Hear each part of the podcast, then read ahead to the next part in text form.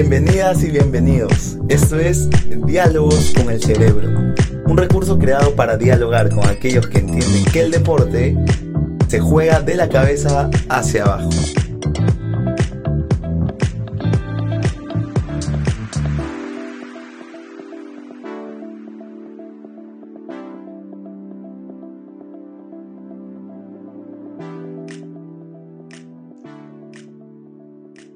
Diálogos con el Cerebro, primer programa, primer diálogo junto con Julio García. ¿Cómo estás, Julio? Marco, ¿Me escuchas bien? ¿qué tal? Qué gusto. Sí, te Oye. escucho bien, aunque no, no aparece mi imagen, ¿ah? pero bueno, no hay problema. No, yo te veo, No, te, no, veo- no te se veo bien. mucho.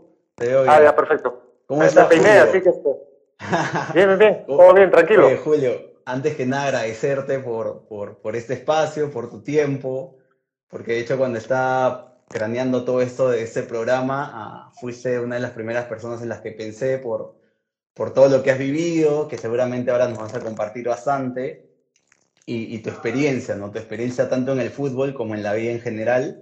Y nada, como le decía a la gente, eh, la idea es hablar un poco de esta idea de la psicología en el deporte y quién mejor que un deportista, ¿no? Ustedes son los que, los que conocen más es- este campo que nosotros mismos probablemente. Nada, primero, ¿cómo estás, Julio? ¿Cómo estás viviendo ese, ese tiempo de cuarentena? Bien, Marco, eh, en realidad, tranquilo. Eh, ha sido una situación inédita para el mundo. eh, así que bueno, de todas maneras había que cuidarse, había que tomar precauciones. En el caso nuestro, acá en Perú, lamentablemente ha desnudado muchas carencias, ¿no? Y, y, y por eso es que también se entiende la cantidad de, de afectados, víctimas, mortales también. Pero bueno, eh, nada, ya estamos atravesando, parece, la peor etapa y ahora simplemente tratar de, de retomar la, la actividad diaria de, de cada quien, ¿no? Tratando de, Claro.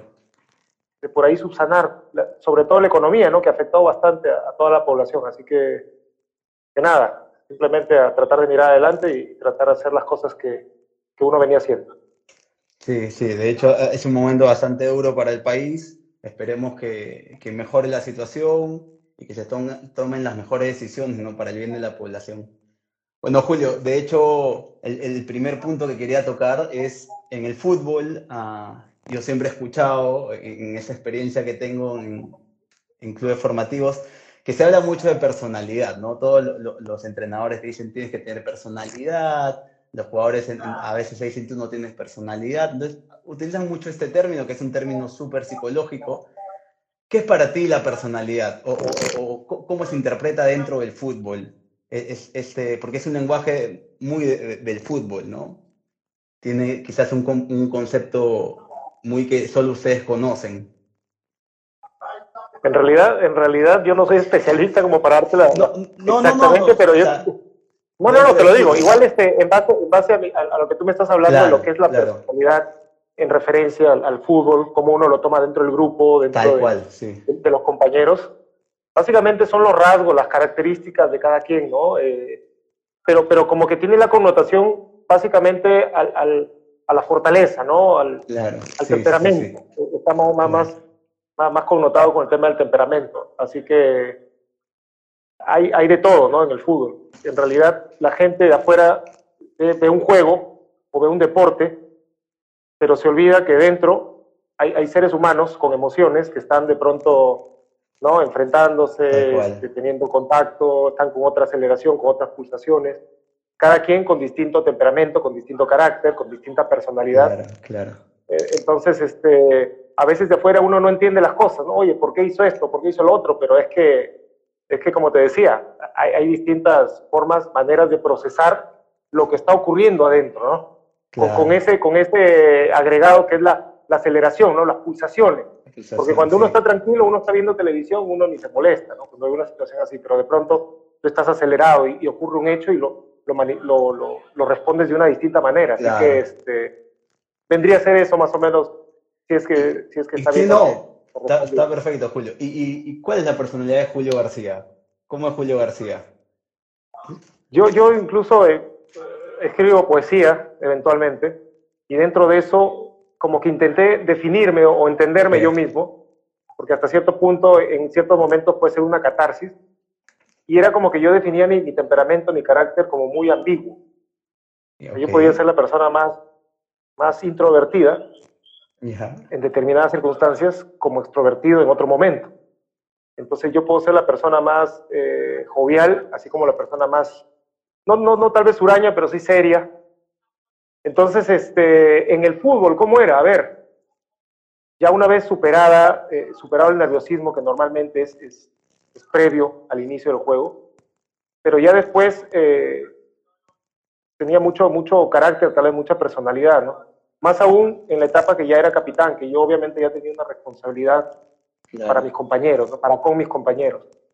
Entonces, eh, en muchos momentos eso me jugaba en contra porque yo más pensaba en esa responsabilidad en el grupo que individualmente, ¿no? En tratar de yo aportar lo mío, no era básicamente tratar de, de organizar, más o menos generar que el juego se lleve de tal o cual manera. Entonces, eh, eh, en muchos casos me podía jugar en contra, pero bueno, era, era básicamente el cómo yo, yo llevaba mi, mi carácter dentro del juego, ¿no?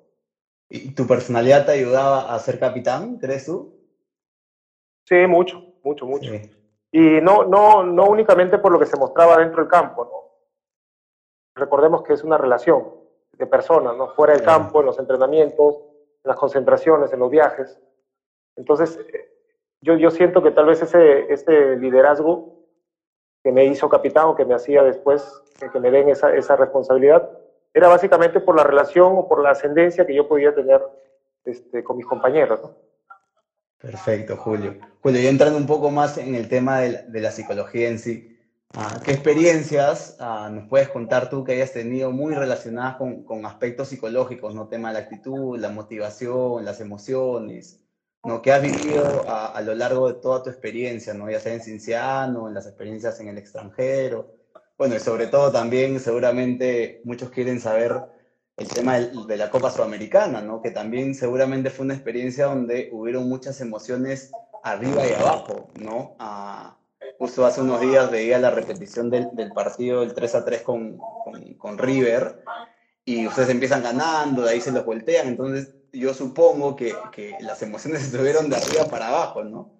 Entonces, bueno, de claro, muchas experiencias. Cuéntanos algunas de las experiencias que, crees que están vinculadas a esos aspectos psicológicos.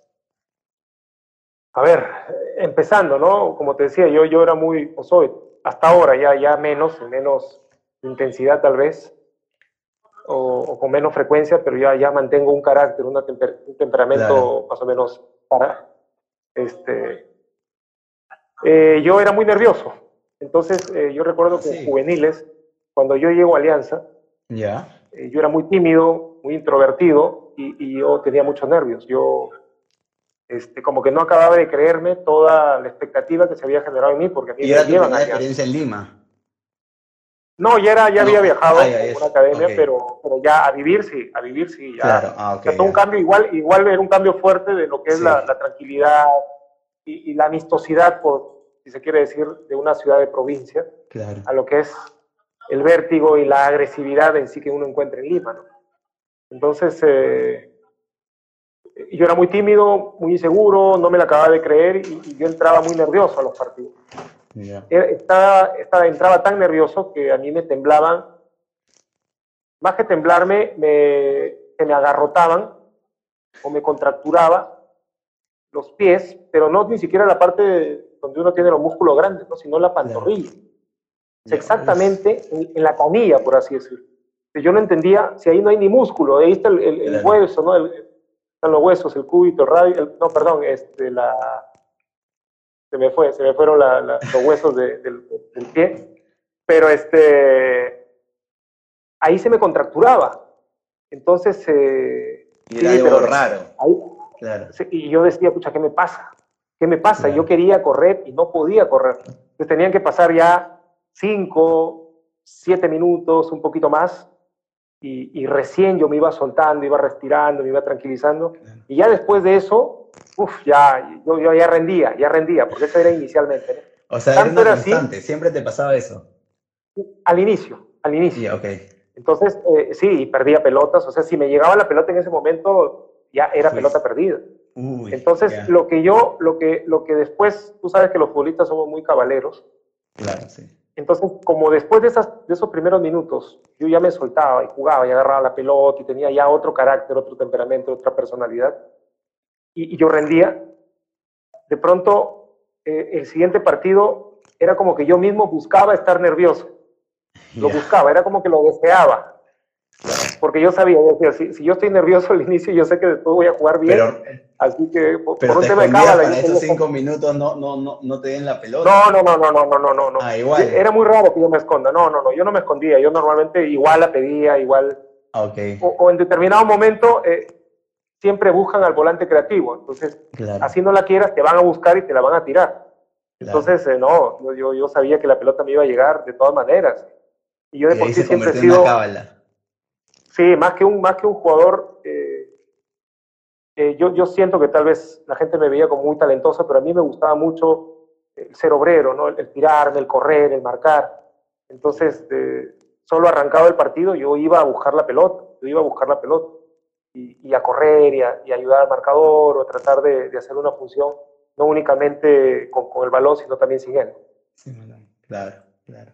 Ah, mira, mira, qué interesante. Y más o menos, ¿Cuánto te duró este, esta, esta, no sé, este temor, esta somatización de que tu cuerpo no te era la, la, adolescencia, básicamente, ¿no? ya con la madurez o con la adultez ya, ya eso se fue, este, fue bajando, se fue moderando.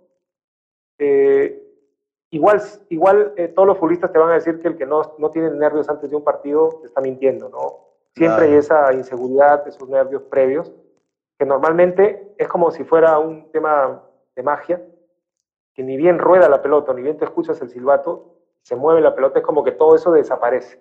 Es, una experiencia bien bonita y, ya, después ya de 3, 4 años en fútbol profesional, ya, ya se iba atenuando y, ya lo podías controlar mucho mejor.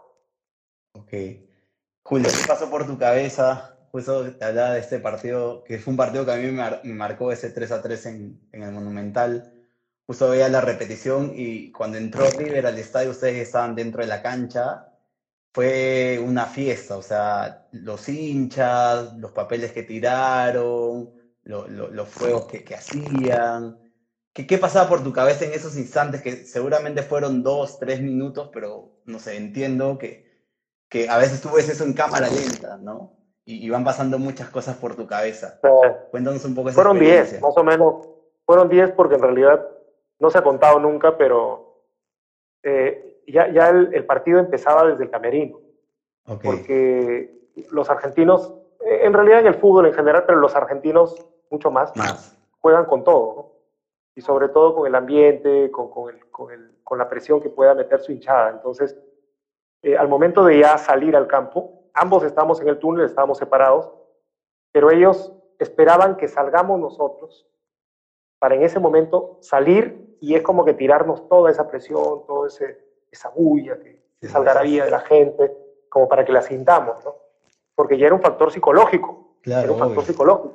Era mucha presión. Eh, claro, Freddy Ternero, eh, consciente de eso, el preparador físico también, Alfredo Bernal, ellos nos aguantaban. No, no, no, no salgan, no salgan, no salgan, aguantemos, aguantemos.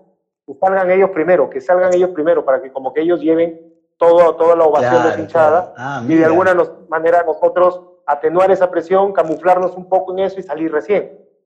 Pero no, ellos no querían salir. Y ellos desde allá a lo lejos veíamos como ellos como que mandaban y finalmente mandaron al árbitro, al, al, juez de línea o al cuarto a que nos haga salir. entonces, ya de esa manera, pero ya habían transcurrido dos, tres minutos, entonces nos hicieron salir. Y en este momento que ya nosotros estábamos llegando al campo, sale River con todo.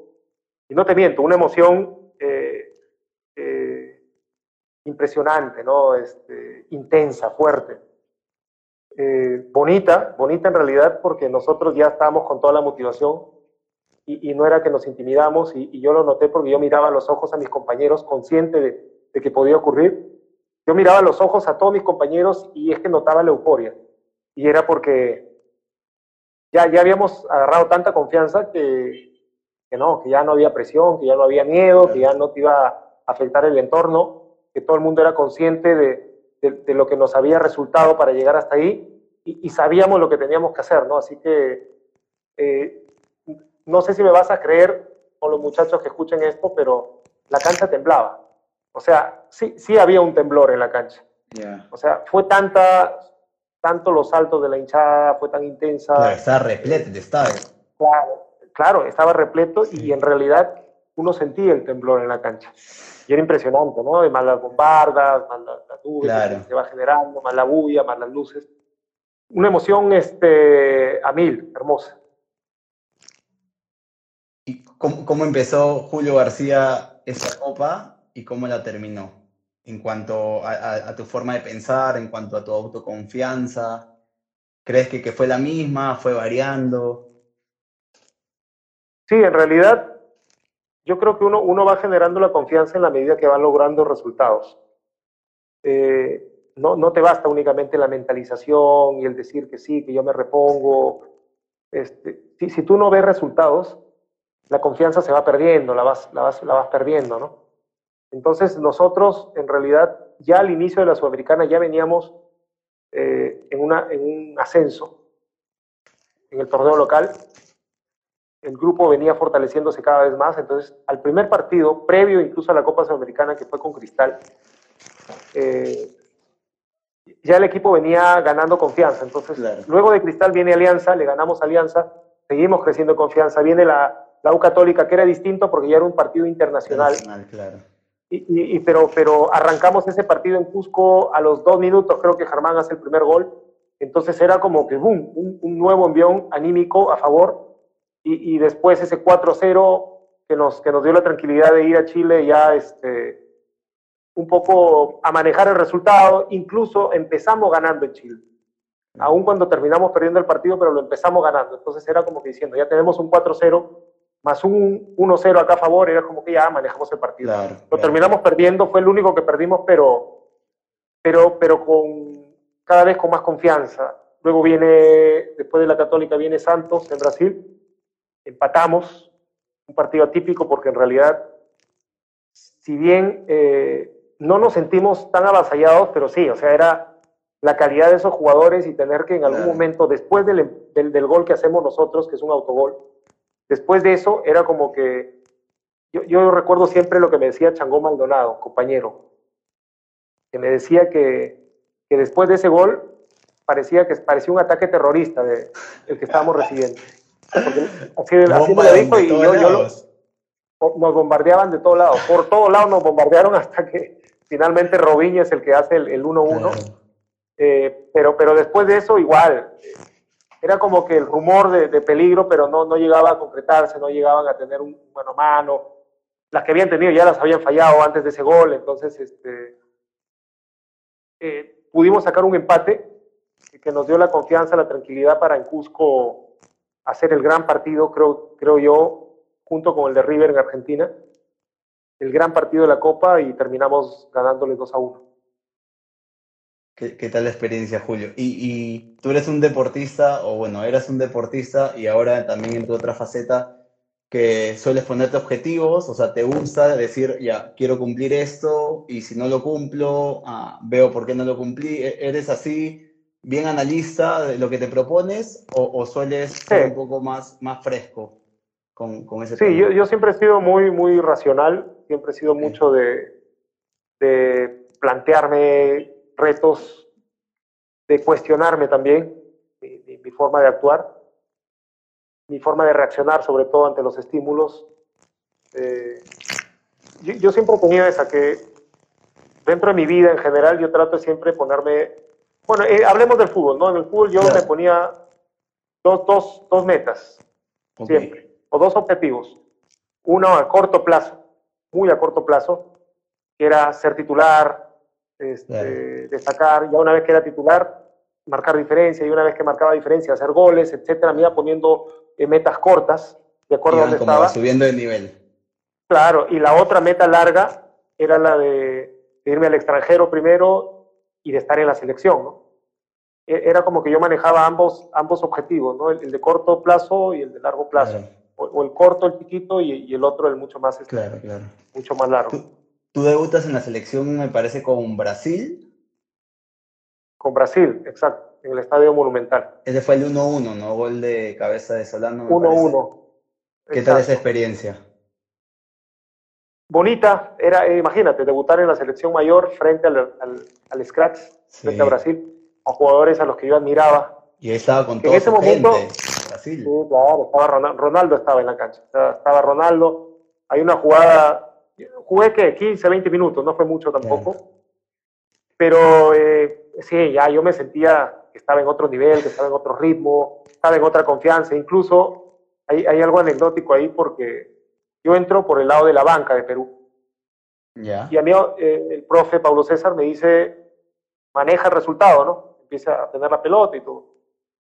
Pero cuando yo entro, yo, lo que pensaba era en atacar. yo decía, tengo a Brasil, yo quiero hacerle un gol, quiero atacarlo, quiero probarme, medirme, tenía a Cajú delante, entonces era como que yo agarraba la pelota y trataba de ir y trataba de ir, pero ya con el 1 a 1 y ya faltando 10, 15 minutos, era como que todo el mundo, yo, yo veía que me gritaban, ¿no? Yo salía la pelota lateral y iba corriendo a sacar rápido el lateral. era como que me gritaban. Yo, yo, no entendía, yo no entendía que me decían, que, que, me aguante, que ya, que maneje el resultado. Que en realidad, este, bueno, era Brasil, pero, pero tal vez yo venía con esa mentalidad de cienciano que, porque había vuelto de cienciano en Colombia de, ganar de la nacional, entonces era como que diciendo, oye, y estás como Brasil, yo le quiero ganar, ¿no?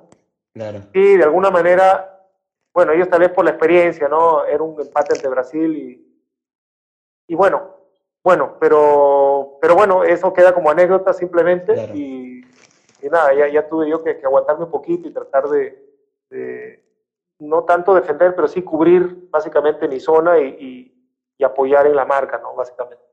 Claro, claro. ¿Has tenido la oportunidad de trabajar con, con algún psicólogo en, en, el tema del deporte cuando eras deportista?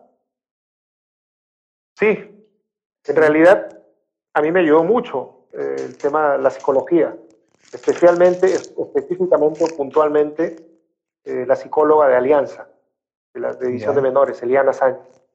No sé si creo que la conoces, ella trabajó en la San Martín también un tiempo. Sí, hemos trabajado juntos en San Martín y Alianza. Eliana, eh, la adoramos, los, los, chicos, los que éramos chicos en esa, en esa época, porque el soporte que nos daba era impresionante, el trabajo que hacía junto con la señora Sara Diestro, todo el área de asistencia social que había en Alianza Lima. En realidad eh, fue muy importante sobre todo por mi personalidad, ¿no? por mi inseguridad o inseguridades. Claro. Entonces eh, siento que me aportó mucho, hablaba mucho con ella, me ayudó mucho y, y bueno, por eso te digo que yo considero muy, muy importante el, el apoyo psicológico en la carrera de un futbolista. Hace, unos días, Julio, subiste en tus redes sociales ah, una frase que, y la foto en internet que decía gracias cabezón. ¿No? Ah, se, habló mucho que en esta etapa de, la Copa Sudamericana uh, Freddy era una persona que, que, trataba de motivarlos mucho, que les hablaba mucho, que, que les transmitía mucha, mucha actitud. Ah, cuéntame cómo es esa experiencia con, con Freddy, ah, ¿qué, tanto crees que, te ayudó también o ayudó al grupo para, generar esa confianza en, esta etapa de la Copa? Lo que pasa es que más que, más que saber de psicología o aplicar psicología, él, lo, hacía desde la relación humana, ¿no? él era un amigo para nosotros, era, era uno más era un líder en el sentido de que no imponía, sino convencía. Y, sobre todo, e, en esa época era muy sabio en el sentido de, sabía que habían jugadores referentes en el equipo, de mucha experiencia, de mucha trayectoria, y a él no le generaba ningún tipo de, molestia o incomodidad. Es más bien, le daba la confianza a esos jugadores para que ellos asuman el manejo del, del grupo, ¿no? En general. Entonces, es, eh, un tipo muy sabio, muy inteligente.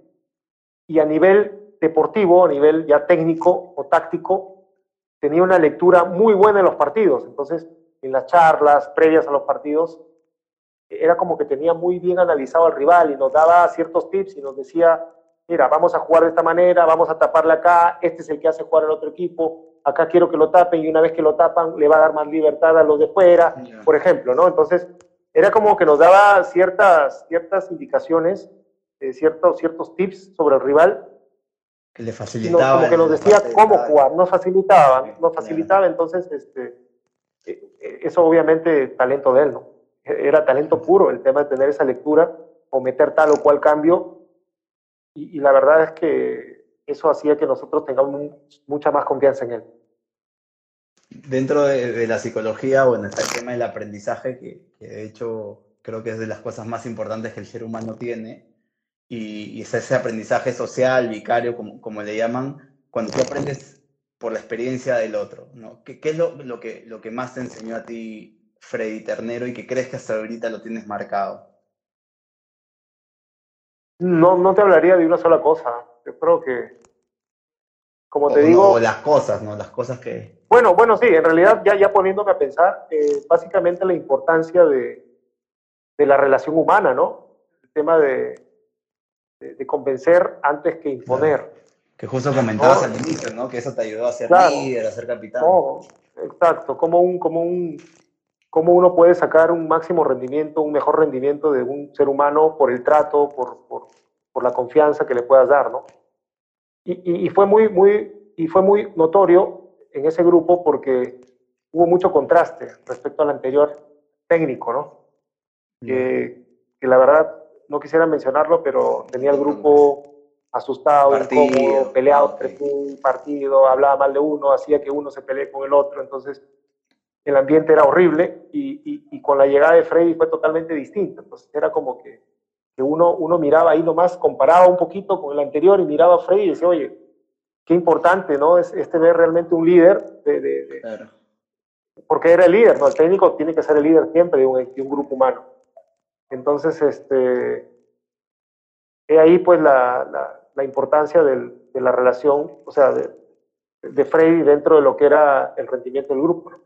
que se, preocupaba mucho más por, por el ser humano antes que, que por el deportista. Exacto. Exacto. Buenísimo, buenísimo.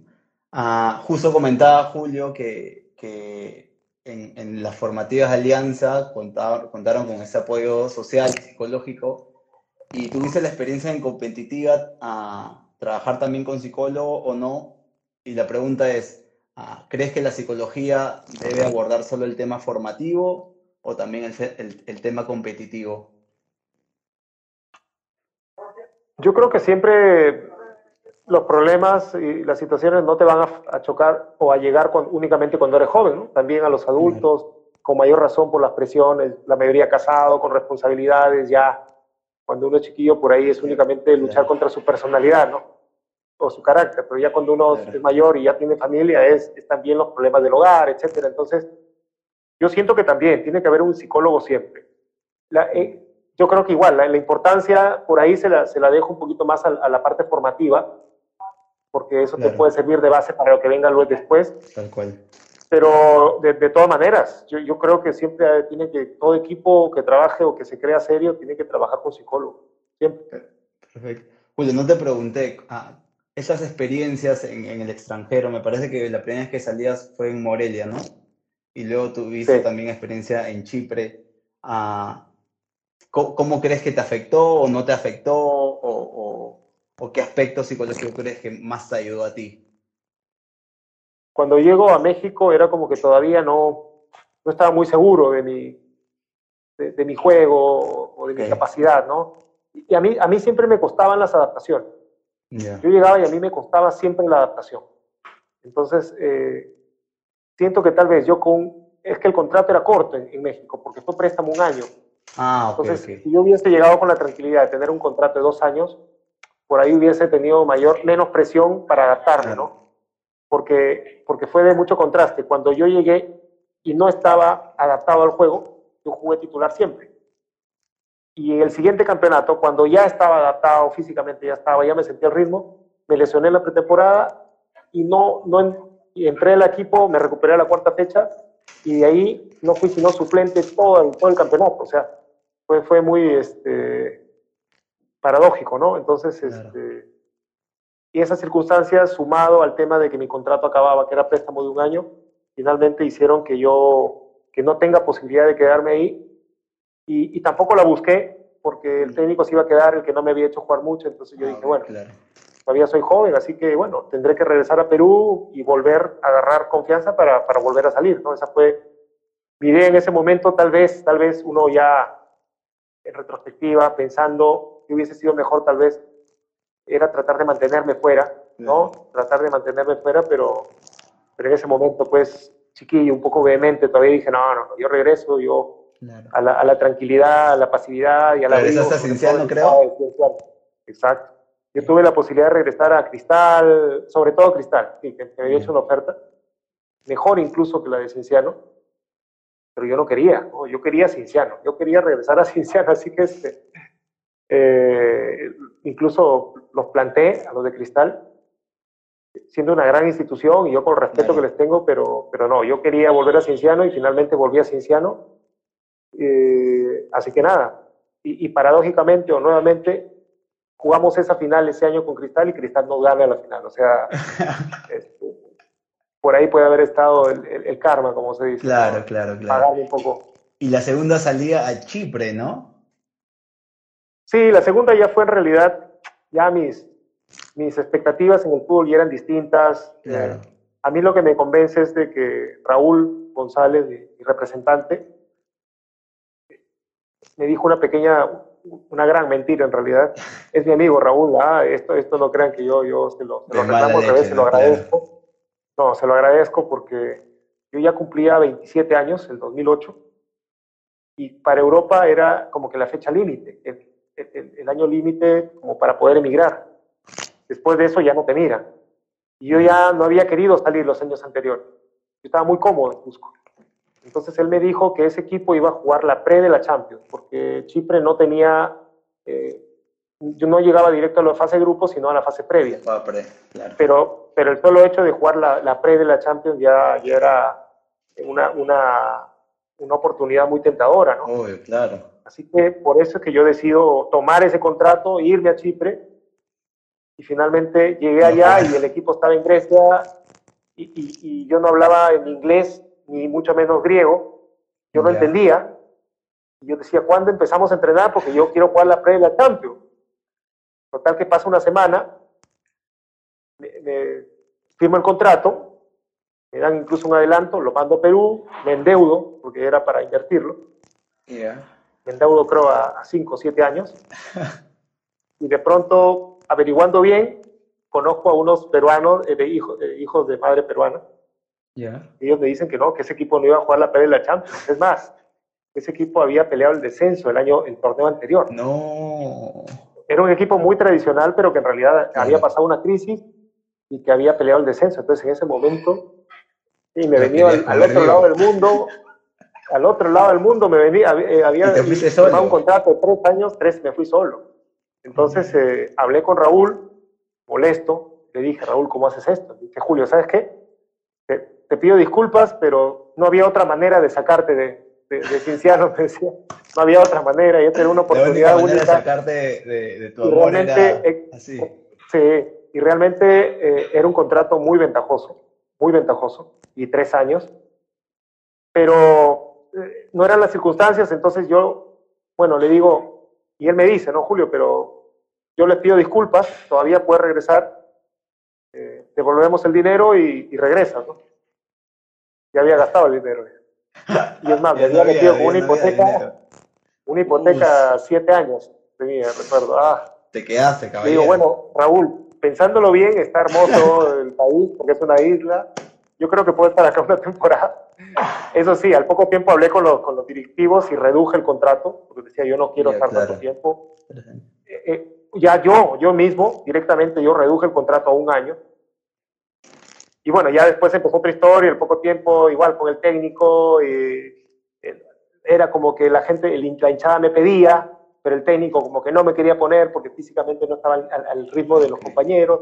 E, era una pequeña disputa, una tensión, así que yo agarré y había un, otro, otro equipo que me quería, que había querido desde antes, incluso el técnico en Polonia un año anterior, que estaba ahí, y decidí irme para el otro equipo, en el otro equipo llegué, jugué, fui titular, todo, pero, pero bueno, ahí nomás ya se cumplió el, año este que, que yo había pasado, yo firmé seis meses con el segundo equipo, y ya luego este, dije, no, o sea, yo, yo extraño este, ese olor de, esa, Copa Libertadores o Copa Sudamericana, e, esa disputa que hay en Sudamérica que en realidad uno no lo valora cuando está acá, pero los, los equipos peruanos juegan uno de los torneos más, más este, competitivos y más diversos y más, más ricos del mundo.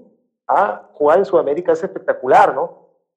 Eh, y, así que yo extrañaba eso y dije, no, tengo que volver a Perú, así que dije, vuelvo a Cinciano. No, no me importa, yo vuelvo a Cinciano. Así es. Julio, uh, una de las últimas preguntas ya, ya para ir, terminando. ¿Tú cómo ves a, los deportistas actuales en cuanto al tema mental? ¿no? Uh, ¿Piensas que, que, ha cambiado mucho en, cuanto cuando tú, tú eras deportista? ¿Crees que se ha mantenido la, forma de tomar decisiones, la forma de, comportarse, la, forma de, motivación quizás que encuentran? Cuéntanos un poquito sobre eso. Mira, eh, no he estado cerca, pero sí, sí he escuchado en realidad por amigos, ¿no?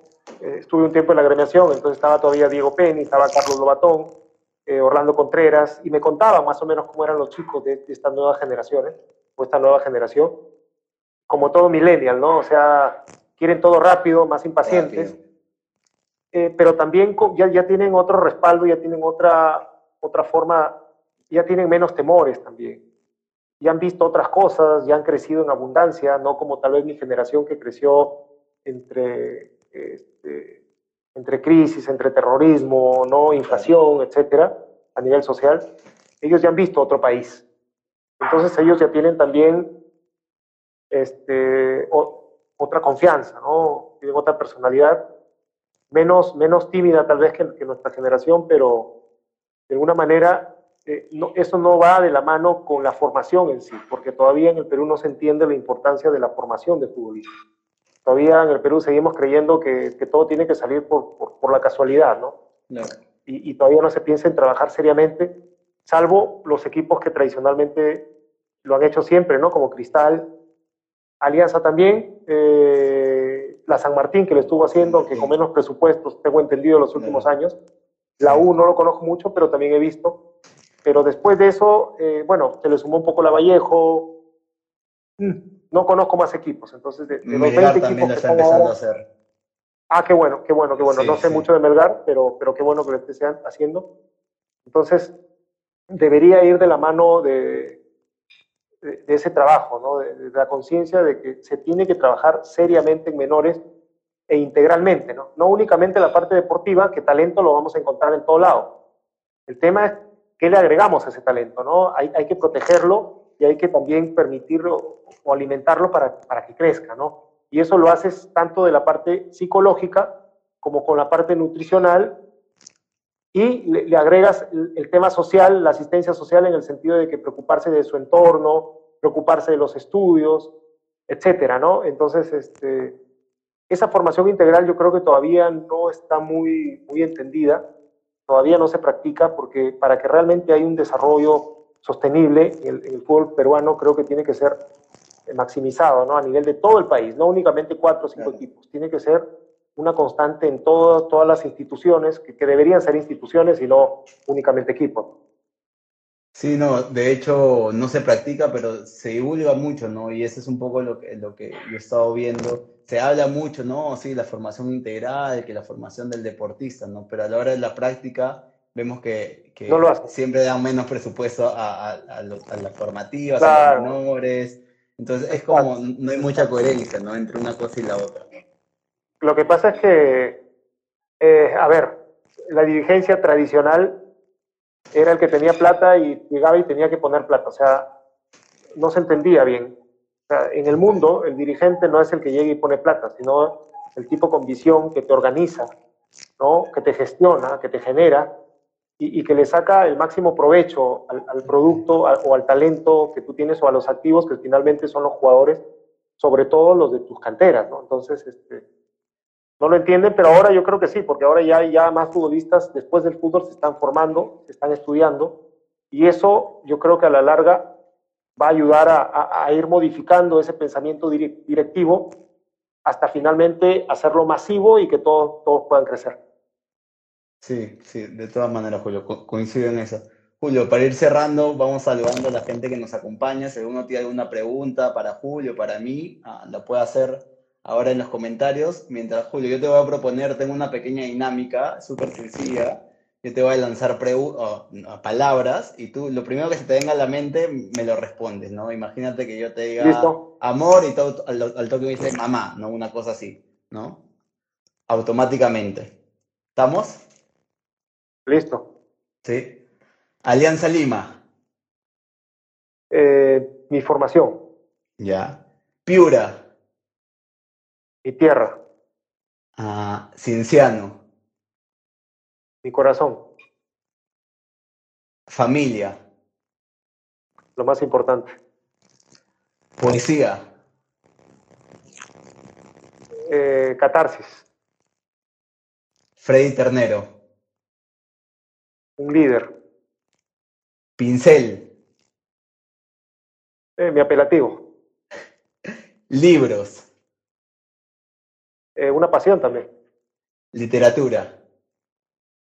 Eh, un placer. Perfecto. Julio, no te pregunté, ¿por qué pincel y quién te puso pincel? Mira, eh, lo de pincel es básicamente por mi estilo de juego, ¿no? Por mi forma de jugar, asumo. Eh, Pintaba la puso, eh, él lo dijo, yo en realidad no lo supe en su momento, él me lo dijo después, nadie dijo que no, entonces yo creo que sí. Eh, lo dijo un periodista, Leiter García. Ya. Él fue quien lo puso. trayectoria, él, él sí. él- no ha habido otro que hasta ahora, yo si me lo preguntan, yo lo digo. No hay Eh. otro que diga, no, no, no, es mentira. Entonces yo sigo creyendo que, que Leiter fue el que, lo- el que me la puso, ¿no? Claro. Oye, Julio, muchas gracias por tu tiempo, ah, gracias por compartir tu experiencia. ah, creo que es muy valiosa, muy rica. ah, de hecho, ya habrá otros espacios para seguir conversando. Un mensaje final, quizás para, para la gente que nos está viendo, los deportistas que si no se han conectado, esto va a estar subido también en, en- mi perfil de Instagram y, se va a poder compartir igual. Ah, no sé, un mensaje final para ir cerrando.